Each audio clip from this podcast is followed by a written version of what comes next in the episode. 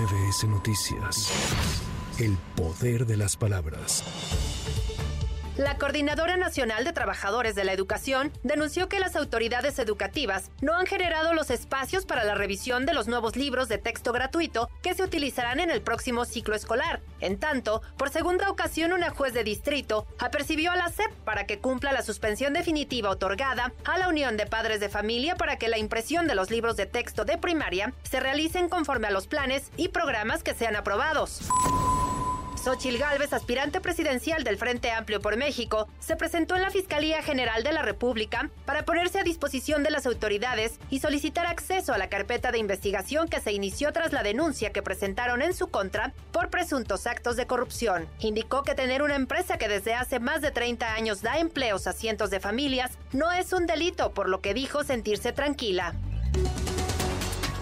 La Secretaría de Seguridad de Jalisco confirmó que esta mañana se registró una explosión en el municipio de Tlajomulco de Zúñiga. Oficiales del grupo especializado en desactivación de artefactos explosivos localizaron un cráter producto de la detonación de un artefacto sin dejar personas lesionadas ni afectaciones colaterales. Este hecho ocurrió a 150 metros del atentado ocurrido el 11 de julio pasado contra elementos de la Fiscalía del Estado que dejó seis personas fallecidas y 14 lesionadas.